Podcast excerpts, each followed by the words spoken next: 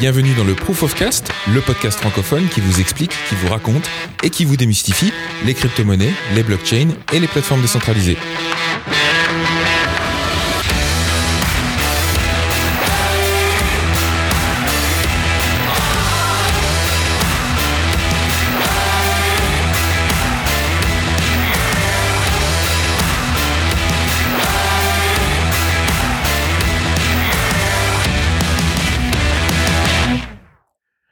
Bonjour et bienvenue dans l'épisode 37 du Proof of Cast, le podcast francophone qui vous raconte, qui vous explique et qui vous démystifie les crypto-monnaies, la blockchain et les plateformes décentralisées.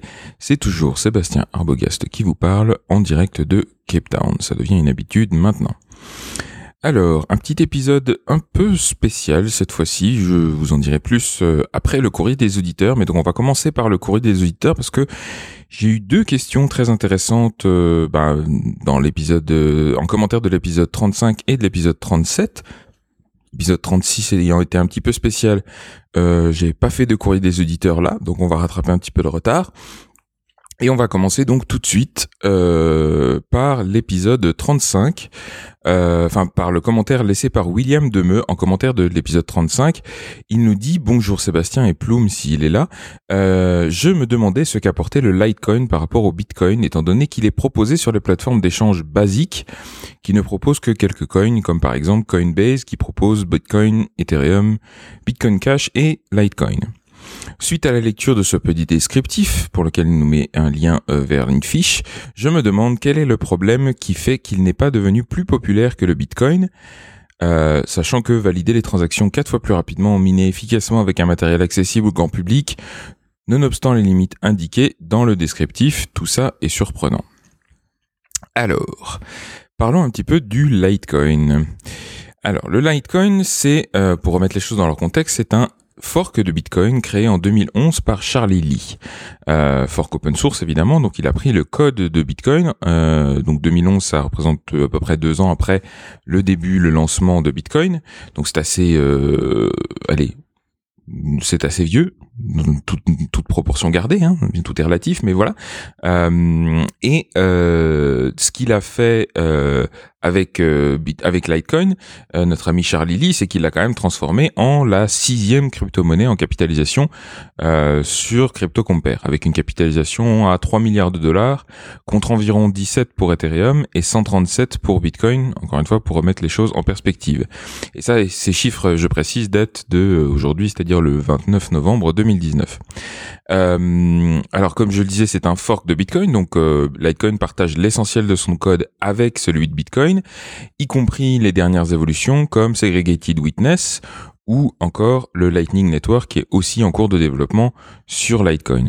Pour rappel, Segregated Witness, c'est euh, ce hard fork qui avait été introduit dans Bitcoin il y a presque deux ans maintenant, il me semble, euh, pour euh, isoler une partie des informations dans les blocs, enfin justement les sortir des blocs et donc augmenter le nombre de transactions qu'on pouvait stocker dans chaque bloc et donc améliorer un petit peu euh, comment dire le l'efficacité, en tout cas la rapidité, le, débit euh, de Bitcoin à moindre frais. Maintenant, euh, Litecoin intègre quand même d'autres euh, différences par rapport à, Bitcoin. D'abord, l'algo de minage lui-même, qui permet encore de miner avec de simples cartes graphiques, au lieu de devoir forcément investir dans des matériels dédiés, ce qu'on appelle des ASICs. Euh, comme c'est le cas pour Bitcoin, en tout cas si on veut être rentable. Alors cela dit, je tempère un petit peu ça. Euh, le fait est que quand Litecoin a été lancé, c'était un de ses objectifs de ne pas de ne pas nécessiter un ASIC. Pour autant, et, et, pour faire ça, euh, ils avaient changé l'algorithme de hachage qui est utilisé euh, dans l'algorithme de consensus, euh, qui s'appelle Script dans le cas de, de Litecoin.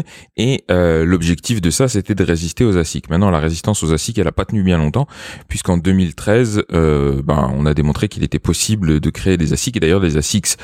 Euh, Litecoin existe déjà. Euh, je vous ai mis un lien d'ailleurs sur le blog si ça vous intéresse. Antminer euh, en fabrique un aussi. Donc preuve est que voilà, il n'est pas tout à fait ASIC résistante. Le fait est que ayant une capitalisation moins importante et donc des perspectives de rentabilité moins intéressantes probablement que euh, Bitcoin. Euh, le fait est que voilà, ça n'intéresse pas encore grand monde. L'investissement euh, dans des ASICs Litecoin spécifiques au, au réseau n'est pas vraiment super rentable pour l'instant. Mais donc ça veut dire aussi que euh, si la valorisation, enfin si la valeur de, de, de Litecoin augmente, rien n'empêche qu'à l'avenir la balance penche en faveur des ASICs et que donc cet avantage soit annulé. Donc euh, aujourd'hui effectivement on peut encore miner du Litecoin avec des cartes graphiques. Rien ne dit que ce sera toujours le cas demain. Euh, autre différence avec, avec euh, Bitcoin, c'est que comme pour Ethereum, le fondateur est identifié, avec du coup un léger risque de centralisation stratégique autour de la personnalité de Charlie Lee, comme ça peut être le cas avec Vitalik Buterin pour Ethereum. Là où évidemment, dans le cas de Bitcoin, euh, Satoshi Nakamoto, on sait toujours pas qui c'est, et donc on est assez protégé d'une espèce de syndrome du Messie euh, qui pourrait, voilà, centraliser en tout cas certaines décisions prises par rapport à l'évolution du protocole. Euh, autre différence là pour le coup qui est plus marquante et donc évoquée notamment euh, euh, notre ami dans sa dans sa question, c'est que les blocs sont produits euh, quatre fois plus fréquemment euh, sur Litecoin que sur Bitcoin. Et ils sont aussi validés différemment encore une fois grâce à cet algorithme de hachage différent de, de celui de Bitcoin qui donc dans le cas de Litecoin s'appelle Script. Et euh, et cet algorithme là permet de valider les transactions un petit peu plus rapidement. Et avec tout ça on aboutit à un débit de 56 transactions par seconde contre encore une fois environ une dizaine pour Bitcoin. Tout ça et tous ces chiffres là étant euh, pré-Litecoin évidemment, euh, pardon, pré-Lightning Network. Le jour où Lightning sera activé, euh, on aura des d'autres chiffres pour les transactions par seconde. Mais euh, voilà, dans, les deux cas, il n'y a pas encore de, Lightning et donc avec ces chiffres-là, euh, avec cet état de, de fait-là, sur Bitcoin, on est de l'ordre de 10 transactions par seconde, sur Litecoin, on est à 56. Donc effectivement, le réseau est un petit peu plus performant. Maintenant, dans l'ensemble, le moins qu'on puisse dire, c'est que la différence avec Bitcoin n'est pas suffisamment importante pour justifier une migration massive euh, de Litecoin vers Bitcoin. En fait, il y a deux, euh, pardon, de Bitcoin vers Litecoin. Ce qui, ce qui joue ici, c'est d'abord un effet de masse critique, c'est-à-dire que, euh, ben encore, en gros, plus il y a de monde sur un réseau, plus il y a de monde sur un réseau. Ça, ça fait un, effet d'entraînement et euh, les gens accordent d'autant plus de confiance que, ben, euh, en gros, Bitcoin bénéficie un peu de son statut de, first mover dans ce cas-là.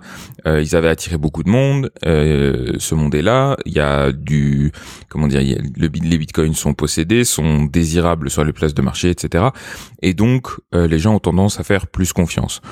Autre élément qui peut éventuellement jouer aussi un petit peu, c'est le, c'est simplement le l'argument de seniorité, on va dire. C'est-à-dire que Bitcoin existe depuis deux ans de plus, voire plus que euh, Litecoin, et donc de ce fait, il a démontré une longévité supérieure. Bon, voilà, c'est des arguments qui valent ce qu'ils valent, mais euh, ça peut expliquer aussi pourquoi euh, pourquoi les gens ne, s'intéressent pas plus que ça à Litecoin. Maintenant, faut encore une fois, faut tout relativiser. Hein. Euh, dans le top 6, euh, on a des crasses comme euh, le Ripple ou autre joyeuseté de ce genre. on a évidemment Bitcoin en premier, on a Ethereum en deuxième, qui lui pour le coup a une vraie proposition de valeur très distinctive par rapport à, Bitcoin. Et puis Litecoin arrive en sixième position. Donc c'est quand même pas négligeable, mais effectivement, voilà, il y a des effets. Il faut bien voir qu'encore une fois, ces réseaux-là, une partie de la valeur des, monnaies euh, vient aussi de euh, comment dire de la valeur spéculative, c'est-à-dire que euh, on considère aujourd'hui quand on parle de la valeur d'une crypto-monnaie, on dit c'est sa valeur en dollars. Un, un, bitcoin, ça vaut, je sais pas, euh, au chiffre d'aujourd'hui à peu près 7000 euros. Euh, Litecoin vaut euh, beaucoup moins que ça, et, euh, et donc du coup, voilà, ça joue aussi sur l'intérêt que ça peut représenter. Le fait est que ça, c'est parce qu'aujourd'hui, c'est un marché essentiellement spéculatif que les gens n'utilisent pas encore beaucoup, euh, voire que très peu, les crypto-monnaies pour ce qu'elles sont, c'est-à-dire comme des monnaies qui peuvent être utilisées pour être échangées, pour payer des services, pour se payer les uns les autres, etc. Euh, et quand on en arrivera là, euh, à ce type d'utilisation-là. Euh, évidemment que les, hum, fonctionnalités intrinsèques de la crypto-monnaie elle-même, et notamment ces chiffres dont on parlait, comme le débit, etc., ou le, le, le, temps de validation des blocs, tout ça va avoir un impact aussi sur l'utilisation de la crypto-monnaie et donc sur son intérêt. Mais on n'en est pas encore là. Donc tout ça pour dire que Litecoin très bien. Euh, certains, j'ai lu beaucoup d'articles qui disaient que en gros, euh, si Bitcoin était l'or euh, des crypto-monnaies, ben Litecoin était un peu l'argent. Donc voilà, pour vous aider un petit peu à situer les choses. Donc Lightning, je vais y arriver. Litecoin, pas Lightning. Litecoin plutôt intéressant ce qu'il va falloir surveiller aussi, c'est justement l'impact de Lightning, aussi bien sur Bitcoin que sur Litecoin. Euh, mais pour l'instant, voilà, c'est un peu comme ça que ça se déroule. Donc, affaire à suivre, mais, euh, mais effectivement, une petite crypto-monnaie très sympathique. Et une deuxième question qui a été laissée par Steve en commentaire de l'épisode 36 qui nous dit Salut Sébastien, merci pour ce podcast de qualité et pour ce dernier format très sympathique pour ceux qui n'avaient pas euh, écouté l'épisode 36, on a tenté un petit truc. Euh, tu abordes en fin d'épisode un sujet qui m'intéresse particulièrement et dont j'aimerais bien que tu étayes et tu donnes ton avis, car d'après moi, il s'agit du point clé pour l'adoption de masse des crypto-monnaies. Bah on en parlait justement. Et en effet, tu parles souvent des bienfaits de la décentralisation et des nouvelles formes de gouvernance, c'est bien, le message passe, euh, voire de nouveaux systèmes démocratiques que peuvent apporter la blockchain et les crypto-monnaies. Et je cite, tant qu'on ne fait pas payer les gens pour voter. Or, il me semble que le staking s'apparente énormément à une plutocratie, sans parler des fermes de minage qui nécessitent des investissements importants pour la preuve de travail, etc. Enfin bref, tu m'auras compris, les fameuses baleines tirent les ficelles et les nouveaux entrants finalement les alimentent. Autrement dit, à quoi bon vouloir évincer le monarque ou l'État si c'est pour les remplacer par des oligarques? Mon commentaire peut, sembler être une pure attaque ou simpliste, mais il se veut constructif. Encore une fois, cela me semble essentiel de comprendre ce point pour que l'écosystème se développe. Merci pour ton retour sur ce sujet, d'apporter des pistes de réflexion ou de rectifier si je suis hors sujet cordialement, Steve. J'aime bien les questions un petit peu politiques et métaphysiques comme ça. On va y aller. Alors, D'abord, ce qu'il faut bien réaliser, c'est qu'une des principales inventions de Bitcoin et des crypto-monnaies en général, c'est ce qu'on appelle la crypto-économie c'est-à-dire ce mélange d'économie, de cryptographie et de théorie des jeux, donc de psychosociologie, qui permet en gros de rendre possible un système de collaboration entre acteurs potentiellement adverses sans tiers de confiance. En gros, la cryptoéconomie, c'est fondé sur l'idée que chaque acteur décisionnaire dans le système doit avoir plus à perdre qu'à gagner à ne pas respecter les règles du dit système. Autrement dit, il faut mettre ses couilles sur la table, ou peu importe ce qu'on a, euh, mais il faut il faut il faut investir quelque chose et avec le risque de le perdre si on, on, respecte pas les règles. C'est un peu ça l'idée.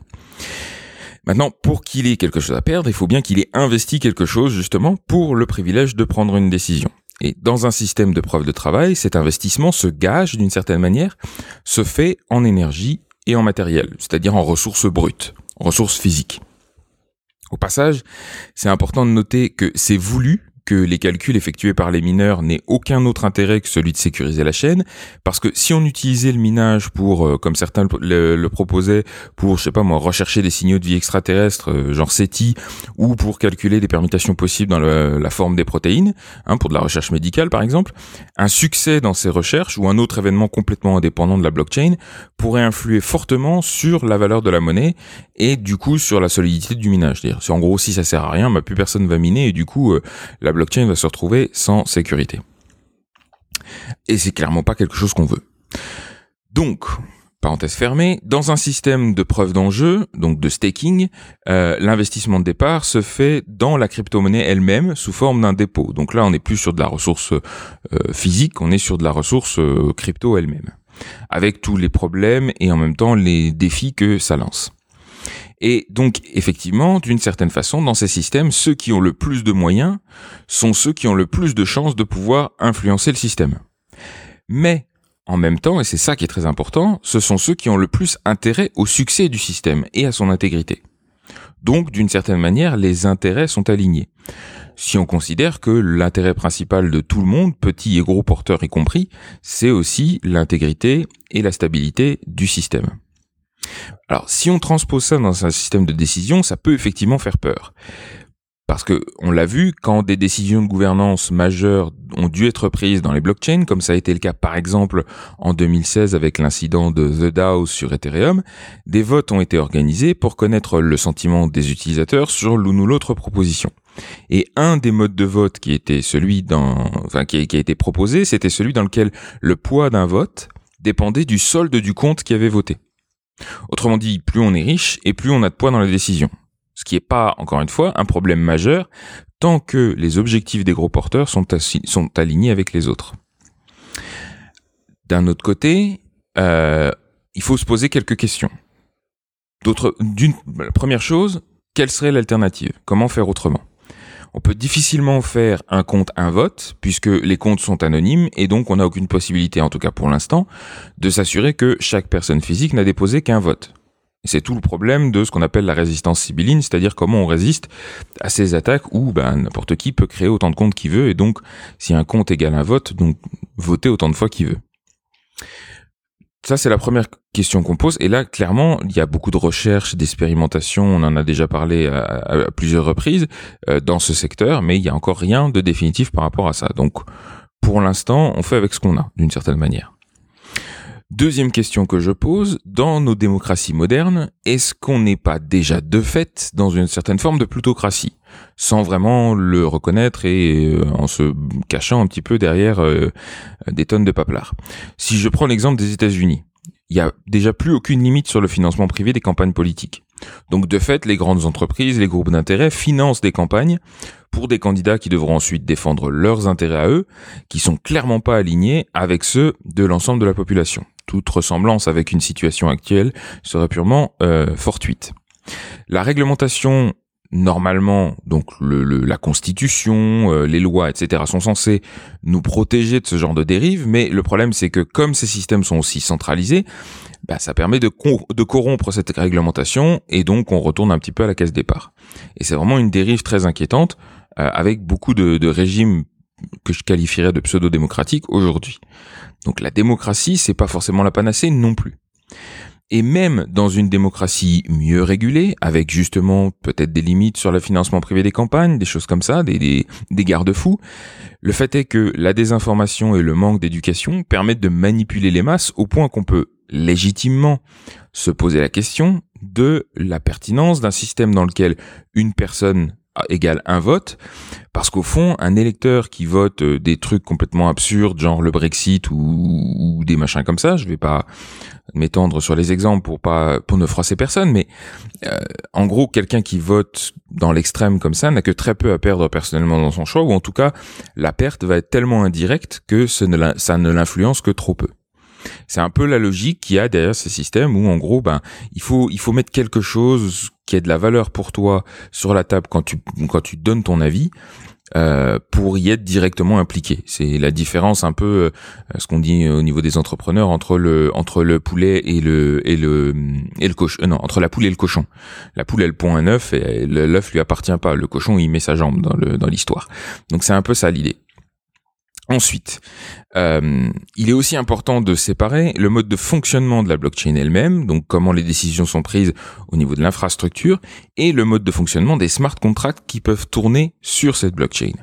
La blockchain elle-même, c'est une couche d'infrastructure, elle assure des services de base bien définis, avec une logique relativement simple, et surtout très générique. Les smart contracts qu'on met dessus, c'est plus spécifique, c'est pour des applications bien particulières, et rien ne les, empêche d'implémenter potentiellement des systèmes de DAO, de démocratie liquide ou d'autres marchés de production, euh, pardon, de prédiction, euh, et donc d'implémenter pour ça leur propre stratégie de décision. Et c'est là qu'il y a énormément de place pour la créativité et l'innovation. Parce que la crypto-économie, c'est avant tout le concept qu'on peut pousser un système dans une direction donnée, non pas seulement en édictant des règles avec des sanctions, hein, donc la stratégie du bâton, mais aussi en mettant en place, un, place un système de motivation qui pousse les gens dans une certaine direction statistique plutôt qu'une autre, en tenant compte de ce à quoi ils accordent de la valeur. Et donc en gros, c'est le système de la carotte. Donc prenons un exemple, vraiment un exemple euh, bateau. Si on donnait à tout le monde un revenu universel de base, qui pouvait être intégralement retiré si on pouvait prouver qu'une personne le touchait plusieurs fois. Donc attaque sibylline, tout ça. et dont la valeur serait en plus indexée non pas sur le PIB, parce qu'on va dire que en tant que société, on décide que euh, de se concentrer sur la croissance financière, c'est un petit peu limitatif. Mais disons qu'on dise, ouais, on va faire comme le Bhoutan, on va faire un bonheur national brut, le BNB, et puis on va indexer la valeur du revenu euh, de tout le monde sur ce BNB. S'il augmente, les revenus augmentent, s'il diminue, les revenus diminuent. Dans ce cas-là, on créerait un système dans lequel tu dois utiliser le même compte pour voter que pour toucher ton revenu de base.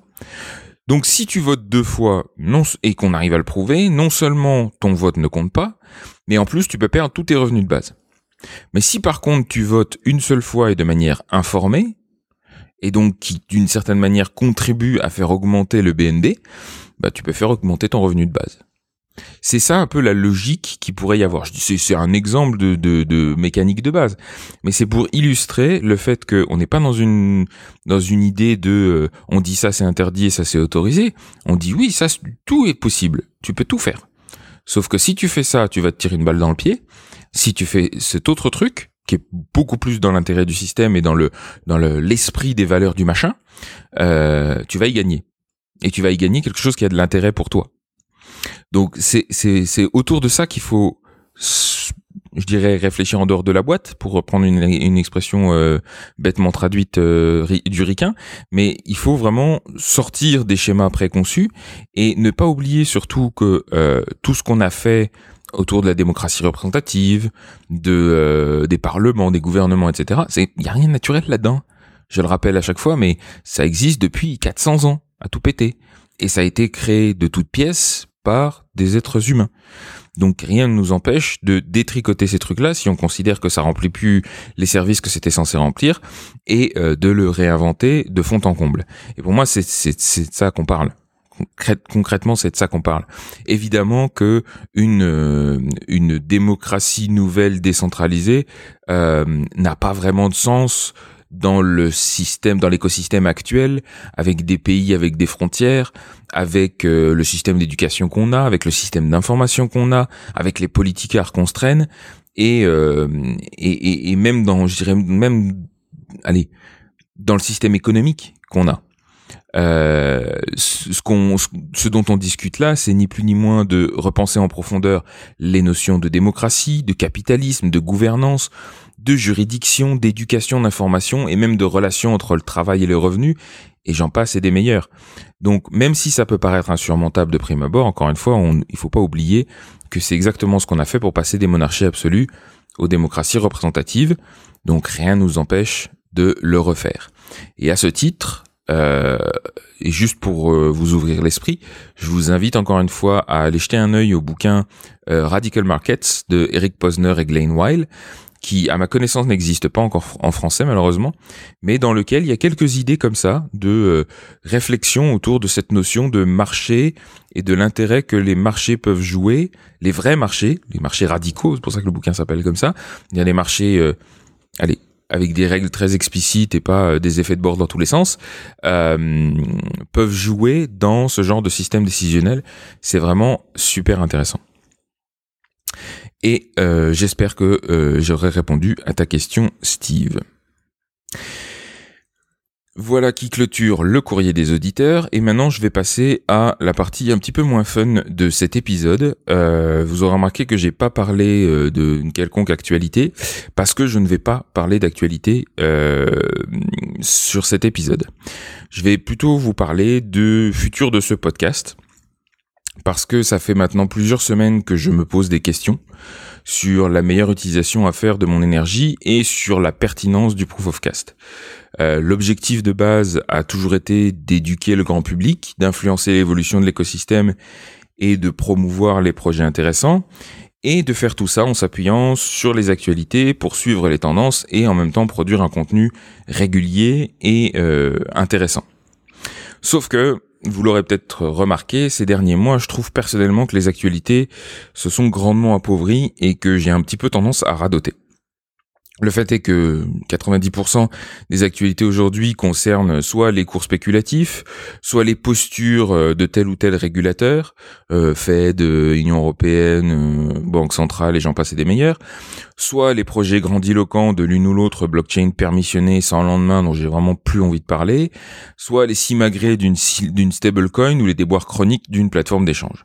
Bref, tout ça, c'est pas ce qui m'intéresse, c'est pas pour ça euh, qu'on fait euh, de la blockchain, c'est des épiphénomènes, des trucs dont on entendra à mon avis plus parler d'ici 5 euh, à 10 ans, mais aujourd'hui ça constitue l'essentiel de l'actualité et donc ça m'amène à faire des choix et, et parfois à, à radoter. Donc ça fait beaucoup de bruit, assez peu de signal. Et en plus de ça euh, ou plutôt à côté de ça quand je regarde un petit peu les statistiques d'évolution euh, des auditeurs de, de, ce podcast je constate que c'est le calme plat. C'est-à-dire qu'on n'a pas plus d'auditeurs qu'au tout début que, que nos premiers épisodes du, du, podcast. Ce qui me laisse à penser que ça que la communauté reste assez euh, euh restreinte et surtout qu'elle évolue pas alors que c'était un des objectifs euh, clair de ce podcast, de toucher un public toujours plus large. Euh, et voilà. Euh, le fait est que le dernier épisode, euh, j'ai tenté encore une fois une expérience qui m'a donné un peu de baume au cœur parce que c'était du contenu frais et, et visiblement, d'après vos commentaires, vous, vous avez apprécié ça aussi. Mais je peux pas faire un podcast avec ce genre de contenu régulier, en tout cas. Je peux pas faire un podcast régulier avec ça. Donc, et d'un autre côté, ce même épisode et la discussion qu'on a pu avoir avec Angela m'a fait réaliser que euh, il y, a un travail encore colossal euh, à accomplir sur la blockchain elle-même pour la faire un peu sortir de son microcosme de euh, euh mec développeur américain ou chinois, peu importe. et donc, il y a encore du boulot à faire au fond avant d'en arriver à arriver à éduquer ou à informer en tout cas le plus grand nombre sur euh, les merveilles de tout ça. Euh, depuis, euh, d'un autre côté, oui, en parallèle de tout ça, avec, enfin, depuis le lancement du Proof of Cast en mai 2018, avec mon, mon acolyte dans Chain Skills, Saïd, on a commencé à faire pivoter nos efforts éducatifs pour transformer notre cours vidéo en un bouquin. Et, euh, et le fait est qu'aujourd'hui, j'ai envie de passer un peu plus de temps là-dessus et sur d'autres projets un petit peu plus concrets et un petit peu plus euh, bas niveau, mais en même temps euh, moins réguliers. Un truc beaucoup plus... allez, j'ai envie de construire plus que de faire dans la durée comme ça du, du un, marathon comme comme ça peut être ce genre de podcast. Donc tout ça pour dire que j'ai pris la décision de mettre ce podcast en pause. Je l'arrête pas définitivement euh, je m'interdis pas de le reprendre quand l'actualité reprendra un peu du poil de la bête. Mais euh, voilà, le fait est que ça fait déjà quelques épisodes que je prépare et que je réalise avec des pieds de plomb, et c'est pas ce qui est censé se produire pour une initiative bénévole comme celle-là. Donc, cet épisode 37 sera le dernier avant quelques temps indéterminés et euh, je compte bien rediriger cette énergie rendue disponible euh, allez dans mon calendrier euh, sur à la fois le bouquin Ethereum qu'on a commencé à écrire avec Saïd et aussi sur d'autres projets qu'on a dans les cartons depuis trop longtemps et sur lesquels j'ai pas eu le temps de, de, de me consacrer suffisamment. Dans le même temps, euh, si vous avez d'autres questions euh, sur cet écosystème et ses perspectives, euh, sur tous les sujets liés à la blockchain et à la décentralisation, n'hésitez pas à les laisser sur le Twitter du Proof of Cast, sur la page Facebook ou sur le blog qui resteront là, et je continuerai à y répondre par écrit au cas par cas. Mais jusqu'à le nouvel ordre, il y aura plus d'épisodes euh, en audio euh, sur ce podcast. Encore une fois, il reste là et il reste en ligne et vous pouvez continuer à, écouter tous les anciens épisodes. Mais euh, mais là, on va on va faire une petite pause. et en gros, ouais, c'est ça. Ce qui est du podcast, je préfère annoncer officiellement une pause temporaire plutôt que juste d'arrêter de publier des épisodes sans rien expliquer, comme ça se produit, à mon sens, trop souvent avec avec ce genre de de, de contenu. Mais euh, avec le temps qui passe, euh, je réalise aussi que ça va prendre plus de temps que ce que j'imaginais en démarrant ce podcast. Et du coup, voilà, ça fait du sens que je dirige ma modeste énergie là où elle aura le plus d'impact. Euh, et donc pour l'instant, vous l'aurez compris, c'est sur une éducation un peu plus directe. Sur ces bonnes paroles, amis de la décentralisation et de la blockchain, je vous souhaite une bonne continuation. Et je vous dis à bientôt du coup sur les internets et je l'espère dans ce podcast. À bientôt. Au revoir.